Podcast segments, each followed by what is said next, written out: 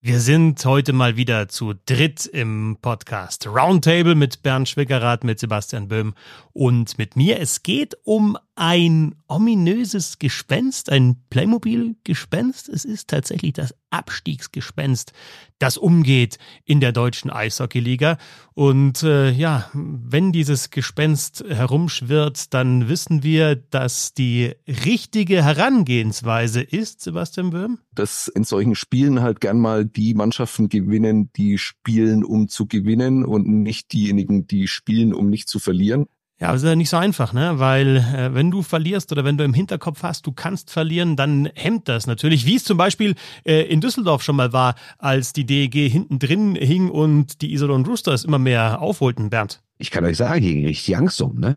Ja, jetzt ist es besser mittlerweile bei der Düsseldorfer EG, aber ganz raus sind sie noch nicht. Also es gibt fünf Mannschaften natürlich weiterhin, die gegen den Abstieg spielen und äh, ja, die auch immer mal wieder dieses Playmobil-Abstiegsgespenst ähm, sehen müssen oder vertreiben müssen. Was es mit diesem Playmobil-Gespenst auf sich hat, das äh, erzählen wir euch jetzt. Und dazu sprechen wir über die Rückkehr der NHL zu den Olympischen Spielen. Und äh, ich finde, das, das, wird, das wird richtig gut, oder Sebastian? Wirklich ein absoluter Rotz von vorne bis hinten. Nee, also da kann ich dir nicht zustimmen. Auf gar keinen Fall. Hört den Podcast, hört den Roundtable und wenn ihr uns jeden Tag hören wollt, an allen Wochentagen, dann abonniert die 10 Minuten Eishockey, die ihr dann immer an den Wochentagen mittags in eurem Podcatcher habt unter www.steady.de slash bisselhockey.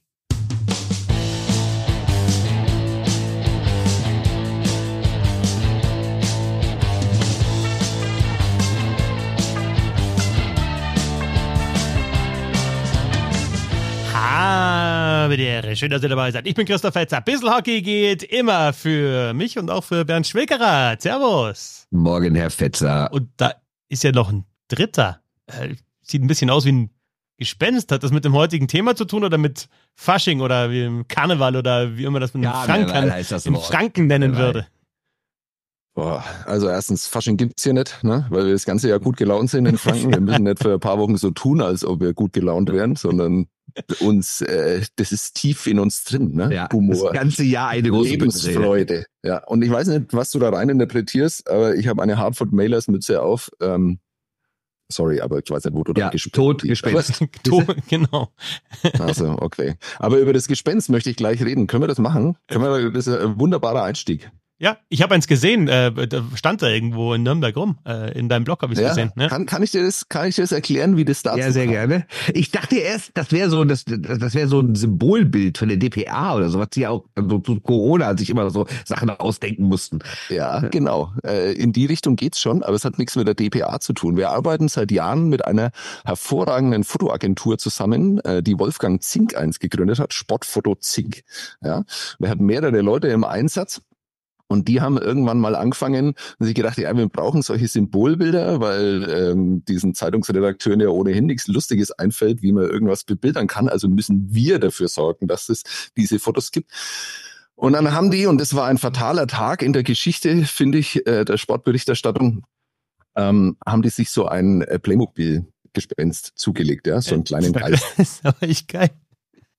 Ja, und äh, der ist seitdem, also es gibt da mehrere Fotografen in dieser Agentur und immer wenn den einer braucht, dann müssen die den so weitergeben. Ja, das ist wie so ein Wanderpokal. Und ähm, die haben das natürlich als Abstiegsgespenst, was sehr, sehr witzig war. Also brauchen sie das immer so im Fußball, dann so im April kommt es dann immer im Einsatz. Und natürlich Corona-Geisterspiele. Also wirklich, das war äh, fantastisch. Das war eine Hochzeit für dieses äh, Playmobil-Männchen, das da wirklich schwer im Stress war. Und am Sonntag hat sich äh, Thomas Hahn, äh, Spitzname Name Carpet, äh, großartiger Fotograf, er kennt alle seine Fotos. Ähm, ja hat sich gedacht, Mensch, ich brauche unbedingt auch dieses Gespenst und holt es dann beim Kollegen ab davor. Und dann macht er Fotos vor der Arena, auf der Bank, äh, in der Arena, äh, neben der Eisfläche, auf der Eisfläche. Und auf einem stellt er dieses Ding hin, auf einem Puck, genau, das hat sich ja alles ganz wunderbar überlegt und ist ganz stolz gewesen. Er hat gesagt, hast du diese Fotos schon gesehen? Die musst du nehmen. Und dann sage ich, hör auf damit, ich kann dieses scheiß Playmobil-Ding nicht mehr sehen, ja, hör bitte auf damit. Und habe dann tatsächlich auch gefragt, ob das mittlerweile zur Stand Standardausstattung von Zinkfotografen gehört, dass sie alle mit so einem scheiß Gespenst durch äh, die Gegend reisen müssen und das dann immer in so einer, wo die dann einfach so einen Koffer haben, ja, wie so, so Auftragskiller, die sie ja, dann das Gespenst. Playmobil-Gespenst sonst irgendwas raus. Weil die auch so eine kleine Säge, also einen kleinen Stuhl, wenn ein Trainer wackelt oder? Ja, also, oh, das wäre total witzig. Aber bitte, vielleicht hört da jemand zu, ne, dass die da auf die Idee kommen, das tatsächlich zu machen. Und nach dem Spiel, und darüber werden wir auch gleich reden, das ist ja wirklich eines der schlechtesten Eishockeyspiele in der kompletten Saison war. Wirklich ein absoluter Rotz von vorne bis hinten. Muss ja. ich dann zu ihm hingehen und muss sagen, ja, vielen Dank auch, äh, weil wenn der dieses scheiß Gespenster nicht äh, rangeschleppt hätte, ich meine, der hat halt, also ich meine, Eishockey ist wirklich die abergläubischste Sportart und Meinst du, die alle verflucht an dem Tag, oder? Natürlich. Er war dran schuld. Das Ding wäre einfach 7-1 ausgegangen. In Nürnberg hätte man nie wieder über Abstieg geredet und Thomas ja. Hahn hat die ganze Scheiße erst äh, ins Laufen gebracht. Also danke nochmal, Kerbet. Äh, bitte lass dieses blöde Ding zu Hause. Warum eigentlich Kerbet? Also wie Kerbet Olu, oder was? Ja, wie Kerbet Olu, da war er eben auch dabei. Und der, also er ist wirklich großartig, ein unglaublich engagierter, sehr, sehr ähm, kreativer Kopf, der ähm, sehr beliebt ist bei allen, weil er, der macht dann an Weihnachten, schenkt er den ähm, Spielern dann so gerahmte Fotos und sowas. Also wirklich, wirklich guter Typ, ähm, der sich da unglaublich identifiziert auch äh, mit allen und ähm, was er als Fotograf natürlich viel eher darf als, äh, als wir beobachtende Journalisten jetzt auch. Und ähm, ja, da ist es irgendwie gekommen, weil er halt so ein kleines Wiesel ist. Ne? Und ich glaube, äh, ein äh, Kerbet ist ja, glaube ich, ein, ein Wiesel oder ein Hermelin oder irgendwie sowas, was es da oben halt gibt. Und ähm, ja, das ist ein kleiner Fotografennager, der Thomas Hahn. Grüße. Wunderbarer Kerl. Grüße. lass, lass dieses scheiß Playmobil-Männchen zu Hause. Vor allem ist er ja, muss er ja Kilometer runterspulen zur Zeit, wenn er dieses Playmobil-Männchen von Düsseldorf nach Iserlohn, nach Nürnberg, nach Frankfurt und dann wieder nach Augsburg fährt. Der ist ja nur unterwegs, oder? Ja, können wir ja drüber reden, wo er das dann in Zukunft stehen lassen kann. Ja, steht's überhaupt? Aber lass mal, du hast ja am Wochenende jetzt wirklich drei Abstiegskandidaten gesehen. Ne? Ein, einmal in Nürnberg und das Spiel am Freitag war ja, war es in Frankfurt, oder? Ne, war die bei, ja genau. Ja, also Frankfurt, genau in Frankfurt, äh, Frankfurt-Nürnberg und dann Nürnberg-Augsburg. Ähm, und dieses Gespenst ist ja da irgendwie dann allgegenwärtig und lähmt so ein bisschen, oder? Sonst wäre das Spiel jetzt am Sonntag nicht so wirklich schwach gewesen. Ja, das war ja das Erstaunliche.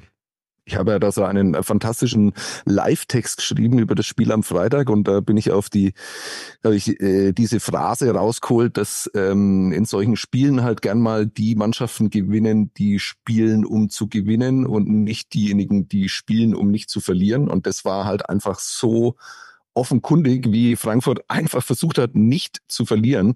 Das war ganz, ganz schlimm. Und dann dachte ich, das geht eigentlich gar nicht schlimmer. Und ich war wirklich entsetzt äh, darüber, wie eine so offensiv potente Mannschaft wie Frankfurt so defensiv und so vorsichtiges, ängstliches Eishockey spielen kann. Und habe dann gedacht, okay, die Nürnberger sind stabil. Das war's jetzt auch mit diesem Abstiegskampf. Die können sich wirklich darauf konzentrieren, da Düsseldorf noch einzuholen ähm, auf Platz 10. Ja, und dann kam dieses Sonntagsspiel und da war es gar nicht so, dass Nürnberg ähm, gespielt hat, um nicht zu verlieren, sondern die haben halt einfach nur gespielt, um mitzuspielen. So habe ich es, glaube ich, auch irgendwo formuliert. Ähm, das war wirklich also als ob man sich äh, der Dringlichkeit dieser Angelegenheit nicht so ganz bewusst sei. Und dann hat sich das im Spiel halt, kam, ich glaube, dass die Nervosität tatsächlich erst im Spiel kam. Ne? Geht irgendwie das erste Drittel, geht so ein wenig schief, äh, man hat nicht den Schwung, den man da in Frankfurt hatte und dann wird es natürlich immer schwieriger und du baust äh, mit jedem Wechsel, in dem nichts passiert, baust du natürlich die Gast Gastmannschaft auf, die ja jetzt auch alles andere als ähm, selbstbewusster eigentlich hätte antreten können nach den letzten Wochen. Ja, und dann kommt eben wirklich so ein Gewürge raus. Ähm, Jetzt habe ich gerade gedacht, äh, ja, guter Gedanke. Vielleicht liegt das einfach auch an diesen Heimspiele einen anders fordern, so mental. Wir müssen dem Publikum was bieten, wir müssen eher nach vorne spielen, wir dürfen uns da nicht so hinten reinstellen. Jetzt habe ich gerade die Tabelle gecheckt, es gibt eigentlich kaum eine Mannschaft, die auswärts besser ist als zu Hause. Also irgendwie scheint das ja doch nicht immer zu funktionieren. Ne? Ja, ich glaube auch, dass, also Julius Karra hat es danach gesagt, dass vielleicht ähm, äh, sie in Heimspielen gehemmter sind, aber ich glaube, das, das ähm, ist Also ich meine, Nürnberg hat aktuell äh, Heimpunkte 37 und Auswärtspunkte 16. Also sagen ja. nichts. ja, Nürnberg hat ganz andere Probleme, finde ich. Man kann da auch nicht wirklich von einer generellen Auswärtsschwäche äh, sprechen. Ähm, du hast ja Nürnberg vor ein paar Wochen auch gesehen. Ähm, die ersten 18 Minuten da in Düsseldorf war waren so die besten Auswärtsminuten von Nürnberg überhaupt in ja. der Saison. Das Problem ist halt einfach nur, dass es immer nur 18 Minuten sind und äh, ganz selten mal 50, 55 oder 60 Minuten. Und das ist halt Gut, aber die spielt ehrlich gesagt auch keiner. Ne? Also nicht mehr Berlin spielt gute 60 Minuten. Ne? Genau, aber Nürnberg hat das Problem, dass die immer so an der Kante spielen müssen, also mit ihrem System und mit dem Talent, das sie vielleicht in der Mannschaft haben, dass sie sich einfach nicht erlauben können, da irgendwie mal fünf Minuten nicht da zu sein, weil das geht dann halt immer ganz schlecht aus. Und da sind Mannschaften äh, in ihrer Spielanlage natürlich stabiler, die, die, äh, die sich da ein bisschen mehr Bonus ähm, erarbeiten durch vielleicht eine etwas defensivere oder nicht ganz so aktive Spielweise, wie die Nürnberger haben. Aber wenn jetzt, also Frankfurt am Freitag gespielt hat, um nicht zu verlieren, wenn am Sonntag Nürnberg gehemmt war, wie ist es denn in den anderen Teams, die da hinten drin hängen? Also Düsseldorf hat ja zwischendrin Bernd eine, eine Siegesserie gehabt. Ähm, ist da irgendwie, ist da die Mentalität anders. Iserlohn äh, schießt zwar deutlich seltener aufs Tor als der Gegner, hat aber irgendwie einen Lauf, hat das dann doch mit Doug Shadden zu tun, der irgendwie sagt, hey komm, äh, völlig egal, ähm, schaut nicht auf die Tabelle. Also ich schätze ihn so ein, dass er sagt, hey, wir, also wirklich dieses Spiel für Spiel und äh, äh, nicht nach hinten schauen, nicht nach vorne schauen, jetzt da im Moment sein. Äh, was, was kann der Vorteil sein in diesem Abstiegskampf? Weil es ist ja so brutal eng und es sind wirklich ist dann ein Spiel oder zwei Spiele, die dann den Unterschied ausmachen und einer hängt dann vielleicht hinten drin mit einem Punkt Rückstand am Ende, was ja durchaus möglich ist, so eng wie es ist. Also ich glaube, der große Vorteil ist, oder auch der Nachteil, je nachdem, wie man es betrachtet, äh, wo du herkommst. Ne? Also Düsseldorf kam zum Beispiel aus einer Saison, da waren sie im Viertelfinale und dann geisterte jemand das Wort Halbfinale rum. Gut, da gab es relativ viele Verletzte und anders schon vor der Saison, deswegen wurde das alles korrigiert. Aber trotzdem ist das eine totale Enttäuschung. Man denkt sich, was machen wir eigentlich hier unten? Hier gehören wir doch gar nicht hin. Augsburg wiederum ist ein gefühlter halber Zweitligist und denkt sich, komm, irgendwie drin bleiben. Und deshalb finde ich, ist Augsburg auch so der einzige Standort aktuell, wo es in der ganzen Saison noch nicht einmal so eine Krisenstimmung gab, kommt mir zumindest von außen so vor. Also in Düsseldorf war die Laune richtig am Boden, in Frankfurt war sie am Boden, sogar mit Trainerwechsel, in Nürnberg gibt's eh immer Theater in den letzten Wochen mit dem Trainer, in Iserlohn ist auch schon der Trainer gefeuert worden und da war ja richtig Kirmes angesagt. Und Augsburg ist irgendwie so der einzige Verein, wo ich denke, ja, die sind eigentlich spielen eigentlich so ein bisschen das, was man erwarten konnte und haben das irgendwie von Anfang an angenommen und da wurden auch mal nach drei, vier Niederlagen in Folge, wurde es da nicht unruhig, so jetzt so alle zusammen für den Klassenerhalt und sowas. Ich glaube, das ist so ein bisschen der Vorteil, weil du, wenn du halt nicht so extrem unter deinen Erwartungen zurückhängst. Das heißt natürlich nicht, dass du dann besser Eishockey spielst, aber ich empfinde das in Augsburg jetzt nicht so, als würde da irgendwie der Baum brennen. Alle, alle Leute würden denken, oh Gott, was machen wir denn hier? Und wie sollen wir das irgendwie schaffen? Ich glaube, das hat letztes Jahr schon. Ich habe diese, ich, ich, das ist so ein bisschen eine andere Stimmung in Augsburg als in den anderen vier. Ja, und ich muss sagen, ich war jetzt äh, zwei, drei Mal in den vergangenen Wochen. Also zwischen Fans und Mannschaft passt es da auf jeden Fall. Also alle Spiele, in denen ich war, waren ausverkauft und egal, wer da zu Gast auch, war. Ne, haben sie gestern verkündet, ne, dass, dass sie alle Spiele jetzt ausverkauft sind. Genau, also, zwei, also zweistellig Spiele. Wie viel sind es dann? Elf, zwölf oder so? Also äh, jetzt waren irgendwie das neunte oder zehnte, das ausverkauft wurde. Ähm, ja, und da, da passt das. Wie ist das in Nürnberg so stimmungsmäßig? Merkt man da auch, oh, äh, es könnte echt dieses Jahr passieren, dass es runtergeht? Oder, oder ganz im Gegenteil, wenn die zu Hause spielen, sind die Fans da, Sebastian? Also die Fans sind da. Auch Nürnberg ist ein Standort, ähm, der mehr Zuschauer hat als in den Jahren zuvor. Also auch vor Corona. Ähm, da lässt sich das aber nur ganz schwer ablesen, finde ich. Also auch jetzt im Rückhalt oder in der Stimmung, das ist ja ohnehin so eine sehr, sehr subjektive, kommt natürlich immer darauf an, wo du in der Halle sitzt. Also wenn du direkt neben einem Fanblock sitzt, denkst du, die machen 60 Minuten Rabatt, wenn du, je weiter du vom Fanblock wegsitzt. Ich sitze zum Beispiel genau in der Mitte. In den letzten äh, Spielen waren sehr viele Sonderzüge in Nürnberg. Es scheint ein beliebter Sonderzugort zu sein und sowas. Es war ja unfassbar, was da Mannheim und die Berliner Fans da abgerissen haben, da im Oberrang. Auswärtsfans in der Massierung sind ohnehin ohnehin lauter als Heimfans. Insofern kann ich das mit der Stimmung äh, nur schwer beurteilen. Aber die Unruhe in Nürnberg, äh, und das hat man ja wirklich lange nicht mitbekommen, ähm, die ist natürlich äh, hinter den Kulissen schon sehr, sehr groß. Äh, und lustigerweise hat man das, also auch ich nicht mitbekommen, als die neun Spiele in Folge verloren hatten. Da schien das alles irgendwie okay zu sein und gab äh, Erklärungsversuche, die auch plausibel waren und sowas. Aber was da ja schon ähm, zwischen dem Trainer und dem Sportdirektor passiert ist, ähm, das kommt ja jetzt erst so nach und nach raus. Und äh, erstaunlicherweise, finde ich, ähm, hat sich diese Unruhe gar nicht so sehr aufs Eis übertragen, weil Nürnberg spielt ja insgesamt, auch wenn jetzt das äh, Spiel, Handspiel gegen Augsburg wirklich sehr, sehr schlecht war, aber sehr viel stabiler noch als im Dezember. Also die haben ja diese, diese 2 zu 10 und diese wirklich völlig eskalierten äh, Spiele, die haben sie ja überhaupt nicht mehr im Programm. Ähm, insofern ist es an sich auf dem Eis schon beruhigt und ich habe dazu auch eine These. Ich glaube, dadurch, dass der Umbruch sehr, sehr groß sein wird in Nürnberg, also das weiß man ja, äh, bis äh, zur Vertragsverlängerung von Roman Kechter, haben die keinen Stürmer für die kommende Saison unter Vertrag. Ja. Einen einzigen? Ja, jetzt im Moment haben sie einen einzigen Stürmer unter Vertrag. Krass. Also ich meine, das ist ja normal in der Liga, dass viel gewechselt wird. Kennt man ja aus allen Vereinen, dass da, sagen wir mal, immer mindestens die Hälfte ausläuft. Aber die sind in die Saison gegangen mit komplett auslaufenden Verträgen in der Offensive. Komplett. Ja. Das ist krass. Okay. Und jetzt weiß man ja, also Leonhard, äh, Hede, Fleischer nach äh, Straubing, äh, Schmölz nach Ingolstadt und sowas. Und so absurd es klingt, aber ich glaube, dass so dieses diese ganz große Abstiegsgefahr jetzt äh, die Mannschaft vielleicht gar nicht so spürt oder diese Abstiegsangst, weil die sind ja eh nicht mehr da nächstes Jahr. Also und dann die anderen, die noch da bleiben in der Verteidigung, bleiben ja relativ viele, Weber, Kara, Shaw und sowas, die sind da vielleicht insgesamt ein bisschen stabiler. Aber dadurch, dass dieser Umbruch so groß ist, ist es vielleicht gar kein so großes Thema wie jetzt vielleicht an Standorten, wo, wo jetzt ja wirklich auch nochmal langfristige Vertragsverlängerungen verkündet werden wie in Frankfurt. Ne? Also das kann weiß schon sein, dass das eine Rolle spielt. Ich verstehe die These, aber weiß ich nicht, weil die wollen natürlich dieses Jahr was erreichen. Also ne, klar bist du vielleicht, wenn du seit sechs, sieben Jahren bei einem Verein spielst und hast noch einen längeren Vertrag für die nächsten Jahre, bist du vielleicht ein bisschen emotionaler dabei. Aber ich glaube diesem Ding nicht nach dem Motto, also nicht, dass du das jetzt so gesagt hättest, aber äh, ich glaube, aber das hört man ja immer so von Fans, das ist denen eh scheißegal, der nächste eh alle, äh, nächste eh alle weg. Glaube ich nicht, weil die wollen ja dieses Jahr schon was reißen. Das ist ja das Gleiche, wenn du schon einen Vertrag woanders unterschrieben hast, dann willst du dieses Jahr trotzdem doch mal.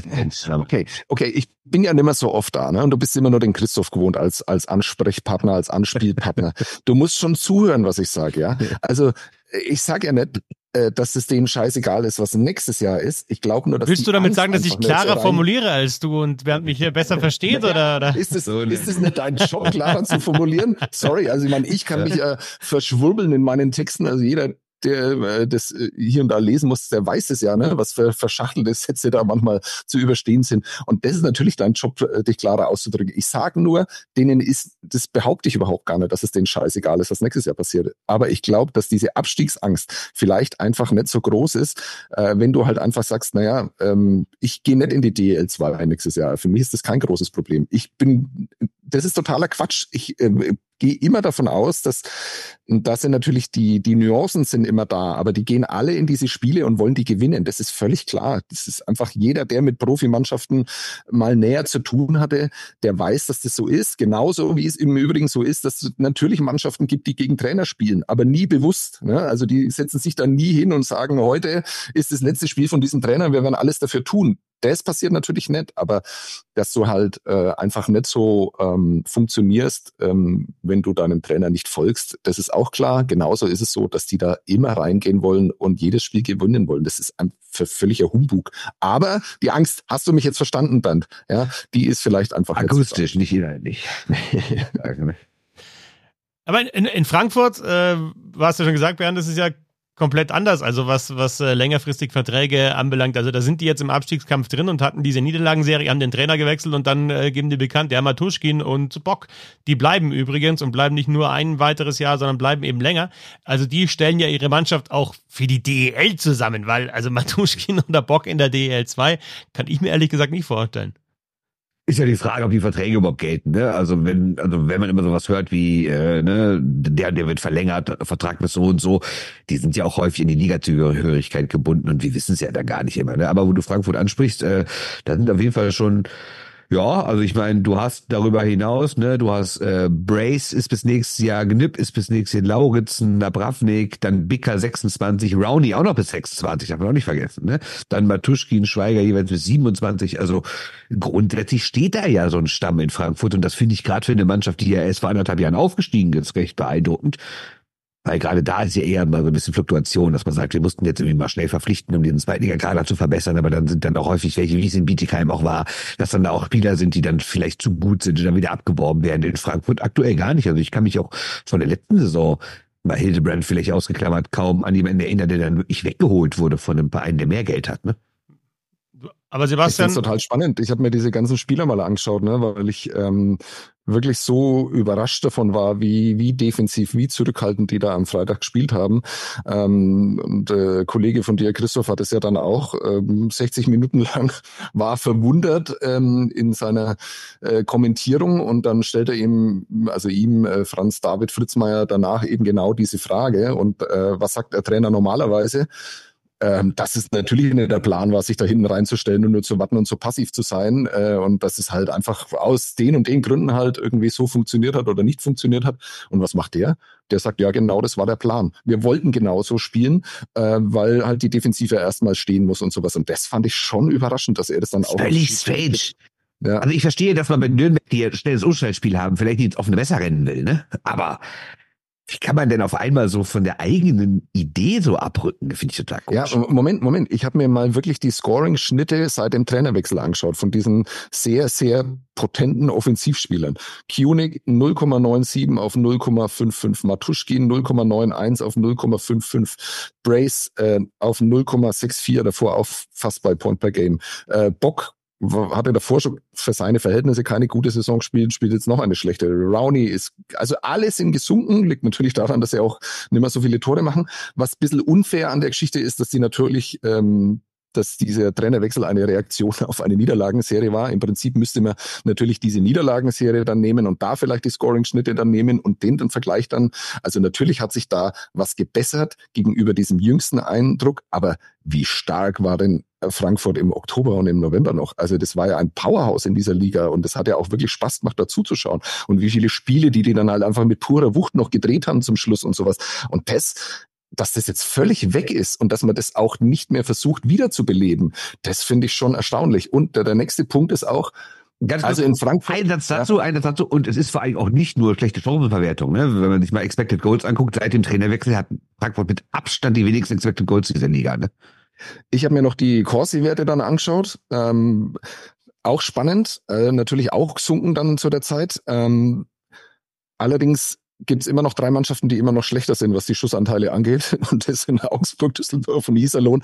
Insofern, ähm, naja, wäre ich da ein bisschen vorsichtig, da zu viel rein zu interpretieren. Aber ähm, also ich war tatsächlich negativ überrascht davon. Und äh, die Dynamik da in Frankfurt, uh, also das sieht nicht gut aus, finde ich. Ja, ich nee, finde ich auch nicht. Ich finde es vor allem. Auch mit den Ansprüchen erinnern wir uns auch mal vor der Saison, ne? Da hieß ja von manchen sogar, ja komm, erste Saison sind wir jetzt auf Platz 10 gekommen äh, eigentlich ist Platz 6 theoretisch drin für uns, ne? Dann Matuschkin geholt und Bock verlängert und Rowney verlängert und sowas, ne? Also. Aber so hat sie auch ausziehen. Genau so hat sie auch Ansprüche ausziehen. in Frankfurt waren ganz andere auf jeden Fall. Ja, äh, Matuschkin geholt, Lajon geholt in der Verteidigung. Du hast ähm, äh, Kunig und, ähm, und Brace geholt, die auch wirklich gut, äh, Kanata noch mit dazu. Es hat alles gut, äh, nicht Kanata, ähm, Kramer Roaster dazu, hat alles gut funktioniert. Also das, ähm, ja, war lange Zeit ja wirklich gut, wie Sebastian gesagt hat. Übrigens äh, finde ich es echt cool, dass jetzt, wo Sebastian dabei ist, dann auch so Sachen wie Expected Goals und, und Corsi mit reinkommen hier in den Podcast. Ist ja, ja normalerweise endlich. gar nicht so unser Ding, ja. Also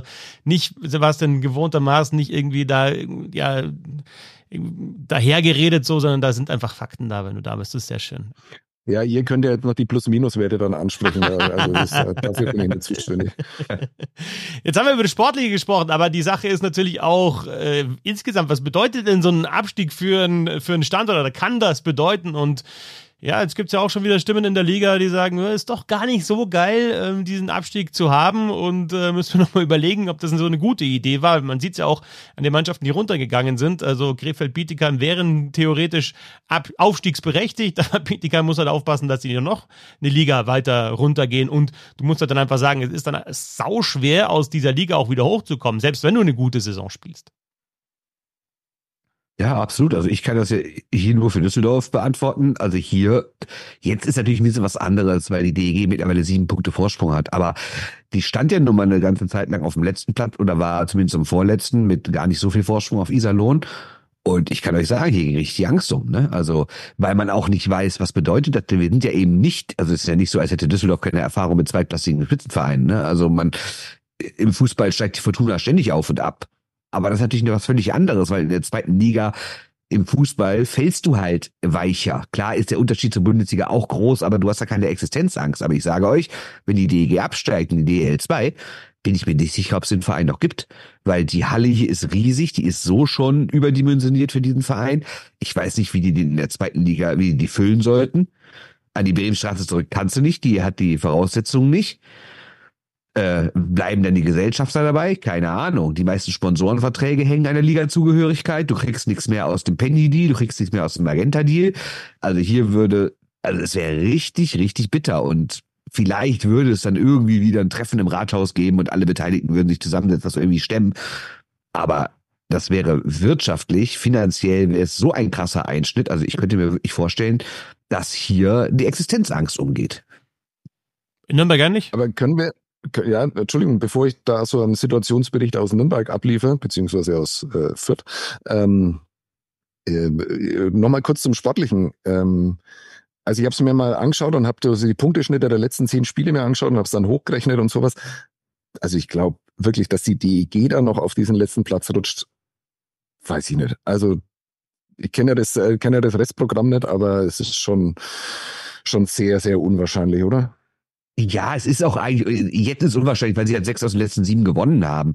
Aber die haben jetzt auch nicht alles mega souverän verdient gewonnen. Ne? Da war noch mal ein bisschen das Glück bei, was vorher gefehlt hat. Vielleicht ist das jetzt bald wieder weg. Äh, funktioniert überragend, Haukeland funktioniert, O'Donnell funktioniert. Was ist denn, wenn sich einer von den drei jetzt nochmal verletzt oder so? Keine Ahnung. Also ich glaube eigentlich auch nicht, dass sie noch runtergehen. Aber zumindest ist ja die theoretische Möglichkeit da und sie war ja vor ein paar Wochen noch deutlich größer und realer. Und da wurde hier schon mal durch der vorgehaltene Hand gesprochen, was machen wir denn eigentlich, wenn wir runtergehen? Hm. Und das war dann so, ja, wissen wir auch nicht, echt gesagt. Hm. Also es ist natürlich auch nicht seriös, das so zu machen, aber wenn man den Punkteschnitt der letzten zehn Spiele einfach hochrechnet, dann ist äh, kratzt äh, die DG eher an Ingolstadt. Ähm, ja, klar, vergessen, dass Ingolstadt im Moment Vor allen Dingen nächstes Spiel, Ingolstadt Düsseldorf, ne? Genau. Nein, hör auf, wirklich. Showdown. Ja. Showdown um Platz neun. Und dann, weil du gesagt hast, Dienstag? Donnerstag, jetzt am Donnerstag, also ja, Donnerstag nach dem, genau, äh, nach der, mhm, nach der Pause. Okay. Und dann hast du äh, noch München, Wolfsburg, Bremerhaven, Köln. Und dann hast du halt in den letzten drei Spielen Nürnberg, Augsburg, äh, Frankfurt, das ist das Restprogramm der Düsseldorfer EG. Das ist natürlich dann auch Wahnsinn, dass wir in den letzten drei Spieltagen noch so viele direkte Duelle haben. Also da Anfang März, äh, da, ja, da entscheidet sich's dann wohl, weil ich glaube nicht, dass dann schon zwei, drei Mannschaften so weg sind, dass äh, es eben nur noch eine gibt, die absteigt oder die absteigen kann. Das ist nach den jüngsten Eindrücken, wenn das natürlich fantastische Eishockey-Feste. Ja, also, oh Gott, oh Gott. naja. Äh, du willst wissen, wie das in Nürnberg ist. In Nürnberg gehe ich mal davon aus, dass Tom Rose sich nie damit beschäftigt hat, dass es überhaupt einen Abstieg gibt oder wie das genauso funktioniert, weil erstens mal kennt er das einfach nicht aus seiner Karriere, dass es sowas gibt. Ähm, und ähm, zweitens ist es ihm wahrscheinlich auch eher egal und dann kommt halt auch sein US-amerikanisches äh, Gemüt dazu, äh, der sich natürlich ähm, nie mit dem Negativen, sondern nur mit dem Positiven beschäftigt. Der redet ja jetzt noch davon, dass sie jetzt erstmal Ingolstadt angreifen wollen auf Platz neun äh, und nicht nach unten schauen. Also insofern ähm, ist der vielleicht nicht der richtige Ansprechpartner.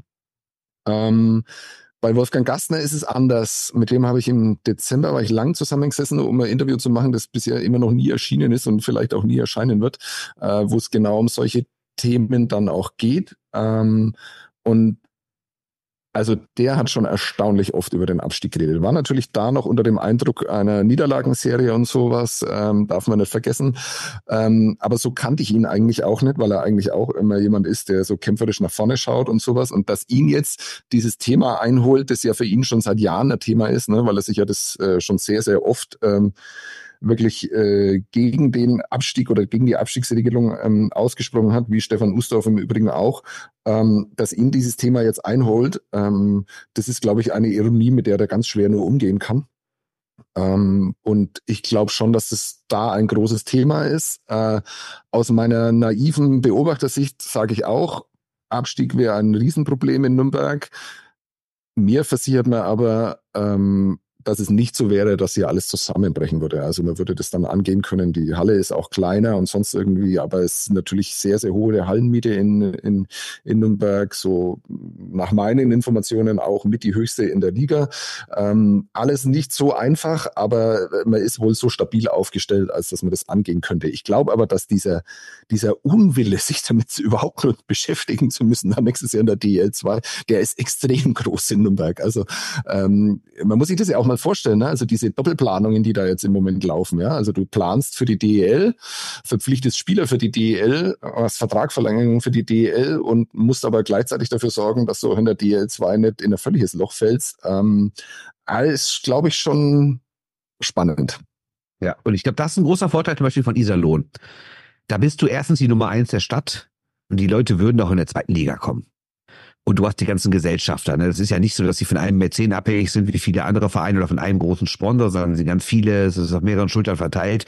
Und ich glaube, Iserlohn wäre wahrscheinlich der Club, der die zweite Liga am entspanntesten stemmen könnte. Klar wäre es eine Enttäuschung, klar will das niemand, alles völlig verständlich und natürlich würde auch weniger Geld reinkommen als aktuell.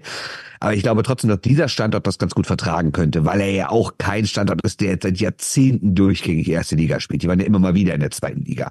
Augsburg, glaube ich, würde auch noch funktionieren. Du hättest ein paar neue bayerische Derbys und sowas. Ne? Klar, willst du schnell wieder hoch, aber ich glaube, ich kann mir vorstellen, dass das Publikum in Augsburg trotzdem wiederkommt. Ich könnte mir vorstellen, dass sie einen ähnlichen Zuschauerschnitt in der DL2 haben genau. wie jetzt in ja, der DL. Ja, also ja. vielleicht nicht alles ausverkaufen, aber du hast halt dann Derbys, ja, du spielst dann viel in Bayern auch ähm, und die, die, also du siehst ja auch, hast du in der letzten Saison ähm, gesehen, das ist halt bei Augsburg nicht an den Erfolg gekoppelt, dass die Leute kommen, sondern die Leute kommen einfach, weil sie ins Eishockey gehen. Natürlich kommen sie lieber, wenn die Mannschaft gewinnt und es kommen dann sicherlich auch nochmal mehr, wenn es läuft.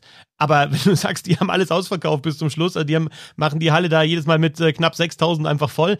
Ja, also das, das glaube ich auch, dass die Zuschauer das unterstützen weiterhin und dann auch Sponsoren, die einfach das Eishockey unterstützen und dann nicht sagen, ich will Erstliga aus Eishockey unterstützen, sondern wirklich, ich will Eishockey in Augsburg unterstützen. Frage ist halt, wie es in Frankfurt. Einerseits ist die Zweitliga-Zeit nicht lange her, ne? nämlich anderthalb Jahre nur. Andererseits hat man natürlich gerade auch wegen der Größe der Stadt und sowas und schon den Anspruch, so jetzt bleiben wir aber mal hier in der ersten Liga und bauen hier mal richtig was auf, ne? Denn keine Ahnung, wie viele von den Sponsoren, von den VIP-Tickets, die sind nicht zu, nicht zu wenig verkaufen und sowas, hängen an der ersten Liga. Kann ich 0,0 beein, äh, 0,0 einschätzen. Aber im Grunde würde ich schon sagen, dass Iserlohn, Augsburg, Frankfurt vielleicht die zweite Liga besser verkraften würden als Nürnberg und Düsseldorf. Aber nur nochmal so eine ähm, Zeitbeobachtung, ähm, schon krass, was da an Druck auf so handelnden Personen liegt. Ne? Also ja. ich meine, du hast einen Franz David Fritzmeier, der da in, in Frankfurt ja nachweislich gute Arbeit geleistet hat, der die Mannschaft auch gut zusammengestellt hat, der im ersten Jahr DL absolut stabil war, ja auch wirklich auch sportliche absolute Bereicherung für die Liga war. Dann fängt es ja an, die träumen von Platz vier, Platz sechs, ähm, haben mit die aufregendsten Spieler in der ganzen Liga und plötzlich fällt es alles in sich zusammen. Du bist quasi durch die Misserfolge dazu gezwungen, den Trainer zu wechseln, ähm, übernimmst dann selber Verantwortung, hast die Verantwortung ähm, darüber hinaus und hast sie dann für das, was auf dem Eis passiert, ist schon krass. Also will man sich auch nicht vorstellen, ne? wenn man gerne mal so ein bisschen jammert drüber, was man so für einen wahnsinnigen Druck in der Arbeit hat, aber das will man sich nicht vorstellen, wie das funktioniert. Ja, und dann auch, also außenrum um den Verein, ne? dass der halt ganz anders ist. Es kostet einfach auch Jobs abzusteigen. Ne? Also äh, ja. das, der, der Verein ist einfach anders aufgestellt dann danach und da geht's ja dann natürlich um die, die spielen, die dann vielleicht da keine Verträge mehr kriegen, aber anderswo Verträge kriegen. Natürlich ist es ein riesen Misserfolg auch für Trainer, für Sportdirektor, wenn du eine Mannschaft zusammenstellst oder eben Coach und du steigst ab. Aber es gibt auch um den Verein einfach Leute, die dann danach keinen Job mehr haben, weil es den Job in der DL2 einfach so nicht mehr gibt oder halt reduziert. Absolut. Und die Frage ist ja auch, wie schnell kommst du wieder hoch? Ne? Also der eine oder andere Verein wird sich vielleicht denken, ja komm, wir behalten jetzt schon mal hier das Team, sei es auf der Geschäftsstelle, sei es rund um die Mannschaft, wie auch immer, noch ein bisschen zusammen. Wir gehen ja schnell wieder hoch. Aber das Ganze finde ich im Eishockey auch 0,0 planen mit den Playoffs. Ne? Das, also ich meine, die Kasseler die würden sich wahrscheinlich auch denken, wir wären längst hoch, wenn es keine Playoffs geben würde. Ne? Deswegen finde ich es echt schwer. Und guckt euch, wie du eben schon mal sagtest, Bietigheim an, guckt dir Krefeld an ich weiß nicht, ob Krefeld jetzt so schnell wieder hochkommt. Ich bin mir nicht ganz sicher. Ich weiß noch vor Jahren, da war Daniel Pieter noch in Krefeld. Da habe ich mal mit dem drüber gesprochen. Das war auch so eine Saison, wo die, wo die wieder weiter unten waren und dann gab's dann auch mal wieder, äh, da gab da gab's schon die Diskussion, bald kommt Auf- und Abstieg wieder. Das war natürlich noch vor Corona, dachte man, es kommt alles früher. Und dann habe ich irgendwann zu Pieter mal gesagt, so, Daniel, jetzt mal ehrlich, glaubst du nicht, es kann mal ganz heilsam sein, so ein Abstieg, dass man sich dann irgendwie so neu findet, neue Euphorie findet, weil man mehr Spiele gewinnt und vielleicht so ein paar Verträge wechselt, die man nicht mehr brauchte. Und da hat der gesagt, absoluter Schwachsinn. Es, es gibt nichts Positives an dem Abstieg, nichts. Ne, Das kann in anderen Sportarten vielleicht funktionieren, wo du dann eher wieder hochkommst. Aber im Eishockey, guck dir doch die ganzen Teams an, die runtergegangen sind in den letzten Jahrzehnten. Von denen ist da kaum eins nochmal wieder hochgekommen, wenn es nicht gerade sowas gab, wie dass man da eine Lizenz kaufen konnte. Aber rein sportlich ist so ein Abstieg, es ist halt nicht so ein Fahrstuhlsport wie andere, ne? weil es nur einen einzigen Ausstieg gibt und den auch nur über Playoffs. Also ich bin mir nicht sicher, wann wir Krefeld mal wieder in der DL sehen. Gut, vielleicht gewinnen sie jetzt in ein paar Wochen direkt die Playoffs und sind direkt wieder da.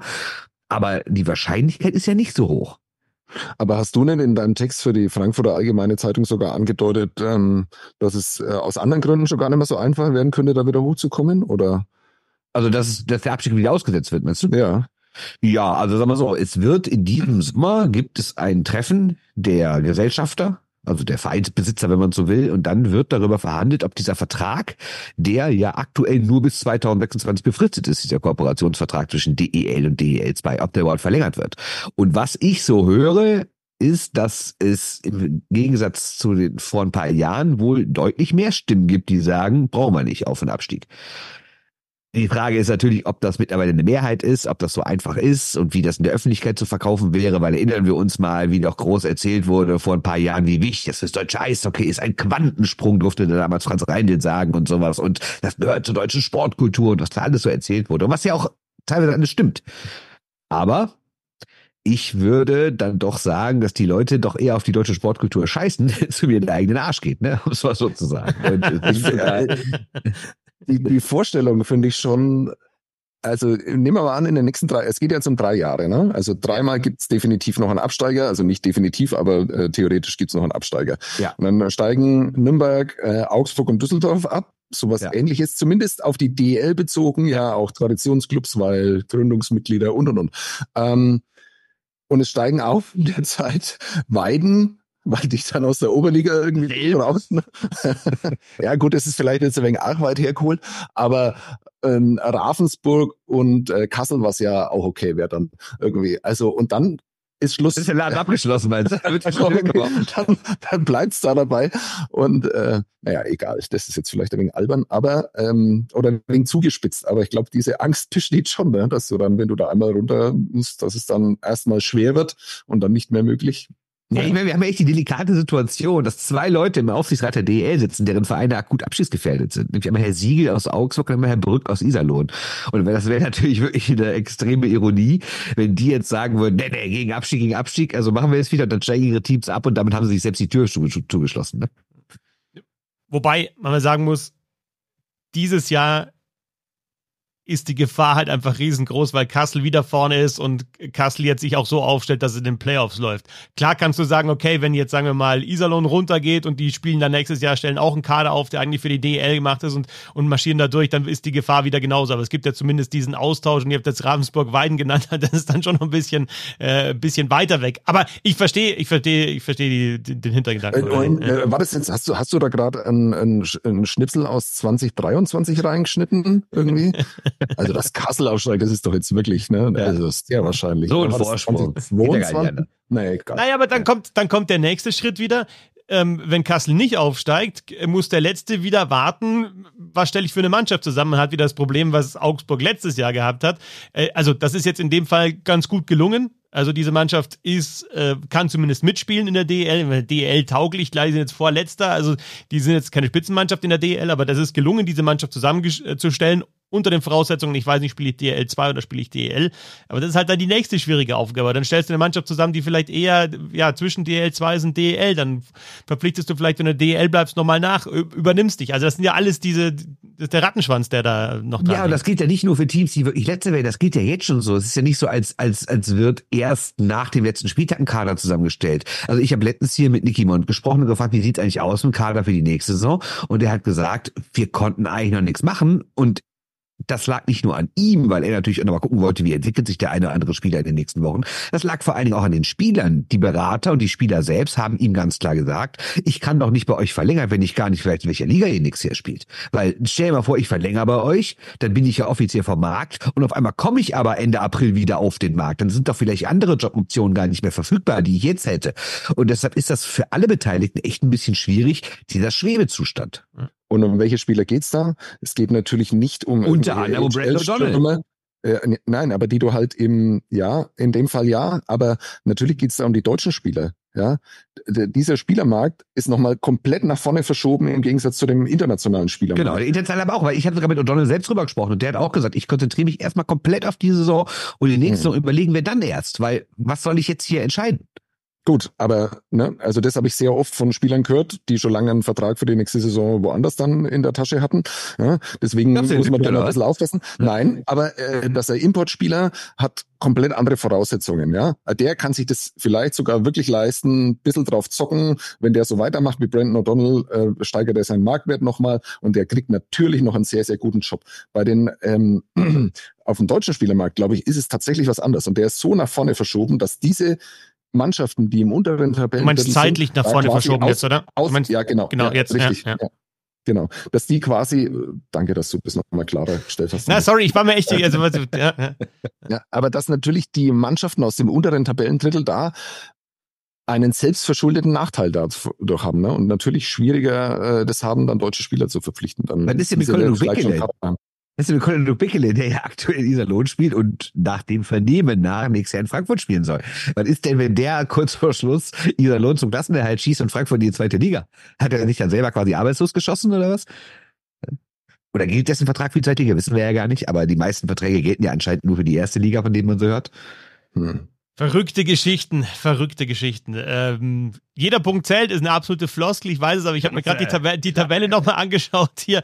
Nürnberg hat, Nürnberg hat sieben Overtimes verloren. Ja? Sieben Mal nach Overtime verloren. Insgesamt nach Overtime und Penalty schießen achtmal. Also dann auch dieser, dieser eine Punkt, den du noch zusätzlich holen kannst, kann ja Gold wert sein. Also das sind einfach diese, ja, die Geschichten, die dann auch zählen in der Schlussphase jetzt. Hast du mal in die äh, Dane Fuchs Statistik reingeschaut? Also wie viele äh, Punkte sie allein durch Dane Fuchs verloren haben? Das wäre mal interessant. Ja. Wo gibt's die Fuchs Tabelle? Gibt's die bei Markus auf der Seite? Weiß ich nicht. Also ich glaube, Tom Rowe führt nicht, weil sonst würde der nicht, sonst würde der nicht 21 Minuten Eiszeit bekommen dann am, am wie am Sonntag. Äh, aber naja, egal, es ist nur. Ja.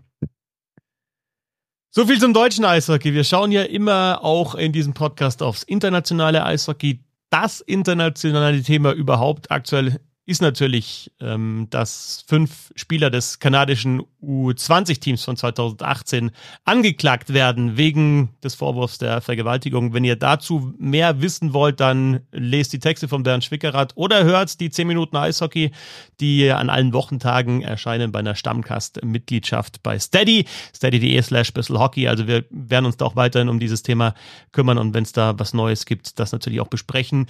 Genauso erfahrt ihr da, ob die Siegesserie Serie der Oilers weitergegangen ist, ob die einen Rekord eingestellt haben. Also möglicherweise habt ihr auch Internet schon nachgeschaut, aber auch die NHL natürlich immer Thema in den 10 Minuten Eishockey.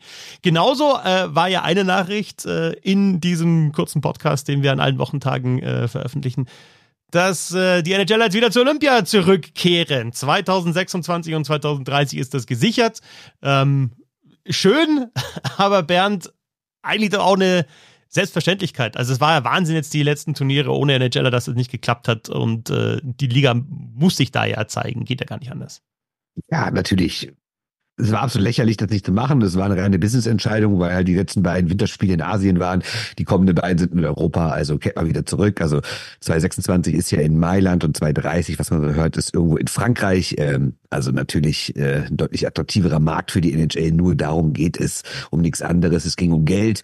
Und natürlich hat die NHL wohl ganz gut verhandelt. Wenn man sich die Pressekonferenz angesehen hat mit äh, Gary Batman und Luke Tardif, da hat Batman ja ganz klar gesagt, wir zahlen nichts, wir zahlen keine Versicherung, wir zahlen keine Reisen, wir zahlen keine Unterkunft.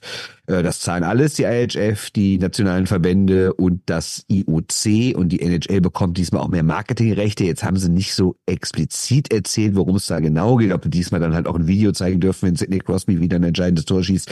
Aber auf jeden Fall wird es da irgendwelche Zusammenarbeit geben und das ist das, was die NHL wollte. Also da braucht niemand denken, dass hier irgendwie Sportromantik äh, an Nummer eins steht und man will wieder schöne Momente erleben, man will Geld verdienen und äh, jetzt hat man wieder eine größere Chance, Geld zu verdienen. Ja, du, du musst dann eben auch, also du verdienst Geld, aber du musst ja auch einfach ja mit diesem Turnier und mit diesem Großereignis deine Sportart äh, präsentieren und äh, zeigen, was kann die Sportart und äh, wer sind die besten Spieler in dieser Sportart und die müssen noch da bei Olympischen Spielen dabei sein. Wir reden über, über World Cup, Sebastian, das ist natürlich auch ein geiles Turnier, aber Olympia ist halt nochmal was ganz anderes, was die Aufmerksamkeit anbelangt. Ich fand den World Cup noch nie ein geiles Turnier. Also äh, fand ich schon immer fürchterlich. Ähm, natürlich reines, rein theoretisch irgendwie, dass es dann dabei schöne Spiele gab, ähm, über die ja heute noch geredet wird, liegt ja nur daran, dass man das auf der anderen Ebene da auf die Reihe gekriegt hat. Nur deswegen ähm, äh, vergöttert man oder verkultet man dieses äh, Methadon-Programm dann noch da. Und das, das muss ich sagen, also ich finde auch die, die Diskussionen jetzt absurd, welche Konstellationen da noch irgendwie dann zusammenspielen. Also ich finde es absolut fürchterlich. Sollen die besten Ländermannschaften gegeneinander spielen, zack, aus, das war's und äh, alles andere kann ich für mich nicht akzeptieren und ist für mich auf dem Niveau von einem All-Star-Spiel. Und ähm, dass es jetzt endlich äh, wieder so passiert, ähm, ist mit allen Einschränkungen und allem dem, was man dazu wissen muss, ähm, ist okay. Aber am Ende kann man sich einfach nur darauf freuen, dass es auch mal jetzt einen Realitätscheck für die deutsche Mannschaft geben wird. Und das ähm, finde ich extrem spannend, ähm, weil, glaube ich, wir das auch alle nicht einschätzen können, wie in einem Turnier eine deutsche Mannschaft äh, mit diesen Megastars, die wir mittlerweile haben, und das ist ja gar nicht übertrieben, ähm, wie die dann ähm, abschneiden kann. Das finde ich total schön und außerdem, ich meine, wie viele fiktive Kader wurden gebaut auf The Athletic in den letzten Jahren. Jetzt ist es nicht mehr fiktiv, ja. Jetzt kann man sich dann tatsächlich damit beschäftigen, ja. Das ist nicht nur Fantasy-Hockey, was da passiert, äh, sondern jetzt kann man tatsächlich drüber nachdenken und das ist doch für diese gesamte Eishockey-Szene eigentlich nur was sehr Schönes. Und vor allen Dingen im Zweijahresrhythmus, ne? Denn wir haben ja nicht nur Olympia, sondern wie du richtig sagst, es gibt ja jetzt auch einen World Cup und das ist ja jetzt die Idee, die Batman vorgestellt hat, dass man wirklich wie analog zum Fußball alle zwei Jahre ein großes Turnier hat immer Olympia, ein Jahr Pause, dann World Cup, ein Jahr Pause, Olympia, ein Jahr Pause, World Cup, bla bla bla, so geht's immer weiter. Und das war ja auch der große Kompromiss. Ich hatte mich ja ähm, bei der WM vergangenes Jahr länger mit Luc Tardif, mit dem IHF-Präsidenten unterhalten und der hat ja auch gesagt, dass das einer der großen Streitpunkte ist. Ne? Die NHL wollte ja diesen World Cup unbedingt von Anfang an schon im Februar machen, was natürlich an sich ein Witz ist, weil sie ja vorher immer gesagt hat, wir können doch gar keinen Fall für Olympia pausieren. Aber für den World Cup geht das dabei, da haben wir ja die Einnahmen. Ne? Okay. Auf jeden Fall ging es natürlich auch darum, dass ja nicht alle Nationen, die an so einem World Cup teilnehmen, dann komplett aus NHL-Kadern bestehen. Unter anderem ja auch die deutsche Mannschaft nicht, die Schweizer Mannschaft nicht, die slowakische Mannschaft nicht und sowas. Und die müssten dann alle ihre heimischen Ligen unterbrechen und das auch für Wochen, um dann in Nordamerika vielleicht drei Spiele zu machen, bis du irgendwie 8-1 von Kanada vermöbelt wirst und wieder nach Hause fliegst. Und das war so ein großer Streitpunkt zwischen IHF und NHL und ich glaube, dass dieses Ganze, was jetzt rauskommt, ist auch so eine Art Kompromiss ist. So, komm, okay, wir kommen zu Olympia zurück, dafür können wir aber auch alle zwei Jahre unseren World Cup durchsetzen. Und das ist die Sache, ähm, die zwischen IHF und NHL da verhandelt wurde, weil beide Seiten wollen natürlich ihres, ihr jeweiliges Turnier Turnier aufwerten und generell damit Geld verdienen und man kann ungefähr so sagen, die einen kommen bei den anderen vorbei und die kommen dann wiederum bei denen vorbei, immer im Wechsel alle zwei Jahre und damit alle irgendwie Geld verdienen. Aber dann gibt's doch noch diese, diese Weltmeisterschaft. Was bedeutet denn das für die Weltmeisterschaft? Ja, das ist eine gute Frage. Ne? Da wird in der vorgehaltenen Hand wurde auch gesagt, naja, die WM ist dadurch echt ein bisschen abgewirtschaftet auch. Also zumindest in Jahren, in denen World Cup und äh, oder Olympia stattfinden, da ist so eine WM natürlich, zumal die ursprüngliche Idee der NHL war ja sogar, dass Teile dieses World Cups in Europa stattfinden. Zumindest irgendwelche Vorrunden und sowas. Und stellt euch mal vor, im Februar, Ende Februar spielt irgendwie die Top-Finnische gegen die Top-Schwedische Mannschaft und drei Monate später spielt dann eine B-Finnische gegen eine B-Schwedische Mannschaft. Wer soll sich dafür noch interessieren? Und ich bin gespannt, ob wir vielleicht wirklich irgendwann mal sowas sehen, dass eine Weltmeisterschaft wirklich nur noch in den Jahren dann stattfindet, in denen halt eben nicht World Cup oder Olympia ist. Aber Stand jetzt sind sie alle noch viel zu abhängig von den Einnahmen. Deswegen wird es die vorerst noch jährlich geben, aber ich würde meine Hand nicht dafür ins Feuer legen, dass das in den nächsten 30 Jahren so ist. Sebastian, wenn du vorher angesprochen hast, äh, wird ein Realitätscheck für die deutsche Mannschaft. Äh, Bernd und ich haben das ja auch schon besprochen in den zehn Minuten. Äh, letztes Mal, dass Deutschland dabei war bei einem Best-on-Best-Turnier bei Olympia, war 2010, also bei den Männern. Ähm, äh, damals gab es im Viertelfinale ein 2 zu 8 gegen Kanada. Es gab auch ein 0 zu 5. Äh, ein Spiel war knapp gegen Schweden oder Finnland 0 zu 2 und das andere 0 zu 5. Also es waren einfach deutliche Niederlagen und man hat gesehen, dass man da schon weit weg ist. Es gab einen Block mit Seidenberg-Ehrhoff, also war 2010, 2011 waren die beiden dann im Stanley Cup-Finale und im Sturm waren Hecht, Gottsch und Sturm. Also das war dann der NHL-Block sozusagen und dann ist es halt abgefallen einfach. Und äh, jetzt kann man sagen, es gibt einen richtig geilen NHL-Block und danach fällt es wahrscheinlich weniger ab. Aber wenn ich mir anschaue, äh, es werden ja die Kader zusammengestellt, aber nur mal, um das mal die Essenz rauszuziehen. Es könnte bei den nächsten Olympischen Spielen eine Powerplay-Formation von Kanada geben mit Kale McCarr, Sidney Crosby, Conor McDavid, Nathan McKinnon und Conor Bedard. Und klar kannst du sagen, die erste Powerplay-Formation von Deutschland ist auch gut. Da ist Dreiseitel mit dabei, da ist Stützler mit dabei, da ist Seider hinten an der blauen Linie, Petaka kann gut schießen ähm, und dann hast du vielleicht Sturm, äh, Reichel, wen auch immer da noch mit dabei. Aber das ist halt schon Wahnsinn. Und dann sagen die US-Amerikaner, okay, wir haben die Hughes-Brüder auf dem Eis, wir haben Austin Matthews auf dem Eis, und Kitschak stellen wir vors Tor und dann nehmen wir noch, äh, weiß ich nicht, Robertson oder so mit dazu. Also das ist halt einfach ein anderes Niveau und vor allem danach, ähm, da sind noch drei, vier, fünf Spieler bei Kanada, USA, die sagen, ich will aber auch erstes Powerplay spielen und habe auch gute Argumente. Ich glaube, das ist auch genau der Punkt. Also äh, du brauchst, glaube ich, die Powerplays nicht miteinander vergleichen, sondern du musst die vierten Reihen miteinander Ja, wobei das halt schon Powerplay, also wenn du sagst, also die fünf, die ich da aufgezählt habe, also wenn die wirklich so zusammenspielen, ist halt, ich weiß dann ja. auch nicht, ob das funktioniert, aber ist halt irre, ne? Ja, klar klingt das spektakulär, ähm, aber äh, das Problem ist halt, äh, dass er Kanada auch äh, mit der vierten Reihe ganz gutes Powerplay spielen könnte. Ähm, und das würde ich halt bei Deutschland jetzt auf dem Niveau dann doch nicht behaupten. Ne? Und ähm, da wird's dann halt fies. Und ich denke, in so einem Turnier geht's halt einfach darum, ähm, wie du deine, wie du deine Kräfte und wie du deine Möglichkeiten halt einfach verteilst und wie clever du das machst dann gegen solche Mannschaften, die dich halt einfach mit vier Blöcken komplett überrollen und zwar über 60 Minuten und die auch kein Problem mit Tempo oder sonst irgendwie haben. Ne? Und und da immer nur einen Block entgegensetzen zu können, das wird dann halt äh, schon spannend. Und beziehungsweise äh, vielleicht auch noch zwei Blöcke, die dann aber halt äh, extrem defensiv denken müssen und ähm, ihre offensiven Stärken gar nicht mehr ausspielen können. Aber ähm, dauert da, glaube ich, einfach noch ein bisschen. Aber es macht einfach, ich meine, es hat schon Spaß gemacht, als es dieses Turnier nicht gegeben hat und keine Aussicht auf dieses Turnier. Wie viel Spaß macht es jetzt erst, wenn, wenn das tatsächlich irgendwann, äh, wenn man sich da um Kopf und Kragen reden kann, weil ähm, Deutschland halt plötzlich doch die Silbermedaille gewinnt auf diesem Niveau und man davor gesagt hat, die haben keine Chance und äh, die müssen schauen, dass sie nicht zweistellig verlieren. Beziehungsweise Finnland äh, wird der große Überraschungsgast dann da und die reißen dann gar nichts. Also das, das wird doch, das ist doch das ähm, Schöne. Aber wer ist denn Torhüter bei Kanada? Oder mal richtig ja. einzusteigen? Aufsteigen. Ja. Weil das ist doch das, ohne. ne? Ich die werden doch nicht, die sollen einfach ohne spielen. Die, die, die, so, die sechs Top-Mittelstürmer ausstellen, die machen das schon. Ja, die würden doch Strahlmeier und Niederberger mit Kusshand würden die die doch ja, nehmen. Ne? Vielleicht kann man ja traden gegen Crosby, weil Crosby brauchen wir ja nicht mehr. Du hast äh, McDavid, McKinnon, Bedard sind so die Top 3 Center, dann brauchen die den Crosby ja nicht mehr. Das stimmt, Hör mir auf, hier äh, die Legacy von Sidney Crosby zu beschmutzen, okay? Das Nein, der Typ ist dann aber 44 oder so und deswegen. Aber der spielt halt wie 24. Das ist ja das, das Entscheidende. Ja. Es zählt Ein nicht, ganz kurz anderer Punkt noch. Du hast ja eben Herrn Makar angesprochen. Was machen wir denn eigentlich mit dem? Weil der ist ja immerhin Teil der 2018er U20-Mannschaft. Und laut Hockey Canada sind alle Spieler, völlig egal, ob sie in den Missbrauchsskandal involviert sind, ob sie überhaupt da waren bei diesem Charity-Event im Sommer 2018, sind alle Spieler für internationale Sachen gesperrt. Jetzt hat Bill Daly, der NHL-Vizechef, ja schon gesagt, naja gut, das gilt erstmal nicht für unseren komisches, wie heißt das, Four Nations Face-Off, was da nächstes Jahr ist, weil da sind wir ja der Veranstalter, das ist ja genau okay Kanada oder IHF-Veranstaltung. Aber trotzdem, glaubt ihr denn wirklich bis 2026, bis zu Olympia in Mailand, wird Hockey Canada auf den besten Verteidiger der Welt verzichten, der Stand jetzt nachweislich nichts mit dem Missbrauchsskandal zu tun hat? Die Antwort aus dem Eishockey ist doch eigentlich völlig klar. Nein. Also das, das kann ich mir nicht vorstellen. Ja, also dass du dann auch äh, eben einen der besten Spieler da nicht mitnimmst zu dem Turnier. Also da wird es dann irgendwie eine Begründung geben, warum der mit dabei sein kann. Ja. Und ja, es ist ja auch meiner Meinung nach auch berechtigt, dass er dabei wäre. Könnt ihr mir ähm, diese Aussage erklären, die er da irgendwie am Rande des All-Star-Weekends ähm, getätigt hat? Irgendwie äh, ganz, ganz seltsam. Ja, also Fortschritt Bounce oder so hat er gesagt, ne? Genau, Fortschritt Bounce. darum, dass er ja nicht da war. Ne, ich glaube, ich glaube, der war bei diesem ganzen, äh, da gebe ich mich echt auf dünnes Eis, muss ich zugeben, aber so wie ich das verstanden habe, war er gar nicht bei diesem Charity-Event dabei. Mhm. Also kann er natürlich auch gar nicht mit in dem Hotelzimmer gewesen sein, weil er überhaupt nicht in der Stadt war an dem Tag. Und das meinte er, glaube ich, damit. Da habe ich ja Glück gehabt.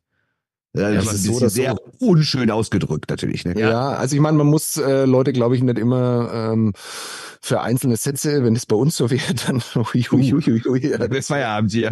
Wäre wär dann auch schwierig, aber also das ist auch wirklich, egal wie man es interpretiert, tatsächlich eine sehr unglückliche Aussage. Ja. In dem Zusammenhang. Ja, das ist halt so Eishockeysprache, nach dem Motto, ging nicht an den Pfosten. Ne? Hm. Ja. Ich das ein bisschen ernster ist, ehrlich gesagt. Aber nochmal ganz kurz dazu. Äh, die NHL ist ja irgendwie schon ein bisschen bescheuert. Einerseits sagen die, ja, nee, also Makar kann bei uns spielen, das ist ja unsere Veranstaltung. Nee, nee, das hat ja nichts damit zu tun. Aber dann lassen sie die Russen halt doch nicht zu. Da könnten sie ja genauso sagen, das ist unsere Veranstaltung, wir können mit unseren russischen Spielern eine russische Mannschaft formen. Aber das machen sie halt doch nicht, ne? Übrigens, ich habe noch ein, eine Sache, warum ich auch glaube, dass die NHL jetzt zur Olympia zurückkehrt. Vergessen wir bitte nicht, dass im Baseball diese internationalen Spiele sehr gut funktioniert haben, weil ein Riesenereignis hat dieses Finale zwischen Japan und USA. Dann die Topspieler der NBA wollen 2024, also dieses Jahr wieder zurück zur Olympia nach ihrer WM-Schmach und ganz, ganz wichtig, 2026 findet da so ein kleines Fußballturnier statt in Kanada und den USA. Und ich glaube, dass das Eishockey gerade so gemerkt hat, oh, irgendwie die ganzen anderen Sportarten haben totale Erfolge mit internationalen Sachen und nicht, dass wir irgendwie noch weiter zurückfallen, weil wir können ja alle mal davon ausgehen, dass 2026 im Sommer ein riesen Fußballboom durch Kanada und die USA gehen wird. Und das Eishockey ist ja eh schon schwer, hat seine, seine Position da zu verteidigen. Und deshalb glaube ich, ist das auch nochmal so ein Punkt, okay, da müssen wir international ein bisschen was dagegen setzen. Aber da schließt sich doch der Kreis zu dem, was der Christoph ganz zu Beginn diese, dieser ganzen Geschichte gesagt hat, nämlich wie absurd es ist, ähm, dass das überhaupt besprochen wird. Ja, also diese Erkenntnis, dass es vielleicht einer Sportart hilft, wenn die besten Spieler, die besten Mannschaften irgendwie die beste Mannschaft und den besten Spieler ausspielen, dass das ja der Sportart nur helfen kann, es ist schon erstaunlich, dass man da andere Sportarten dazu braucht, um auf diese Idee zu kommen. Also äh, wirklich, das ist so eine Shitshow. Ich dir total recht, aber man darf natürlich nicht vergessen, dass die eine ganz andere Tradition haben. Weißt du, wenn, wenn wir hier aus einer Fußballkultur kommen, wir sind halt gewohnt mit den Bildern von 54 und Pelé und Maradona und Beckenbauer und bla bla bla. Aber die kennen ja solche Bilder. Es gibt halt kein Gordy Howe im Kanada-Trikot, es gibt kein Maurice Richard im Kanada-Trikot, es gibt nur noch einen ganz alten Gretzky, der mit 104 noch einmal bei Olympia aufgelaufen ist. Das ist halt auch auch eine andere Tradition, wie man auf die Geschichte seines Sports guckt. Und die gucken halt immer nur auf diesen Stanley Cup, ne? Ja, umso erstaunlicher, dass man dann das Baseball dazu braucht, wo es ja noch extremer war. Also ich meine, absolut, absolut. Ja.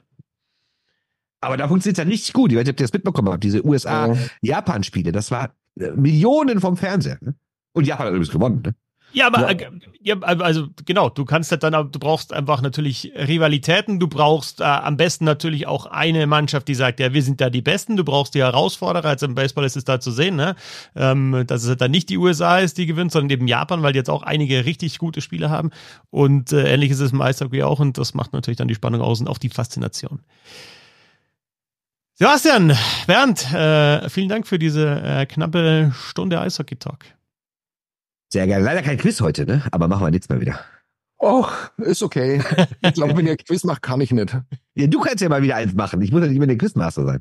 Das stimmt. Da hast du recht. Ja. Vielleicht gehen wir es so mal an. Also dann äh, 2025 bin ich wieder am Start. Im März. Bis wir gehen, wir gehen jetzt alle erstmal Playmobil spielen. Ciao, ciao. Also wir machen Februar 2025, fliegen wir nach Montreal, machen da den nächsten Podcast, würde ich sagen. Was eine Idee? Alles klar. Ja. Gesponsert. Begeisterung springt euch aus dem Gesicht. Mhm.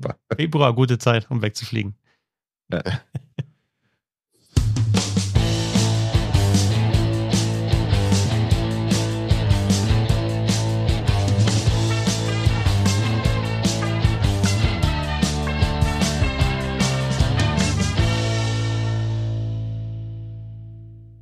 Wie baut man eine harmonische Beziehung zu seinem Hund auf? Gar nicht so leicht. Und deshalb frage ich nach, wie es anderen Hundeeltern gelingt, beziehungsweise wie die daran arbeiten. Bei Iswas Dog reden wir dann drüber. Alle 14 Tage neu mit mir, Malte Asmus und unserer Expertin für eine harmonische Mensch-Hund-Beziehung, Melanie Lippisch. Iswas Dog mit Malte Asmus. Überall, wo es Podcasts gibt.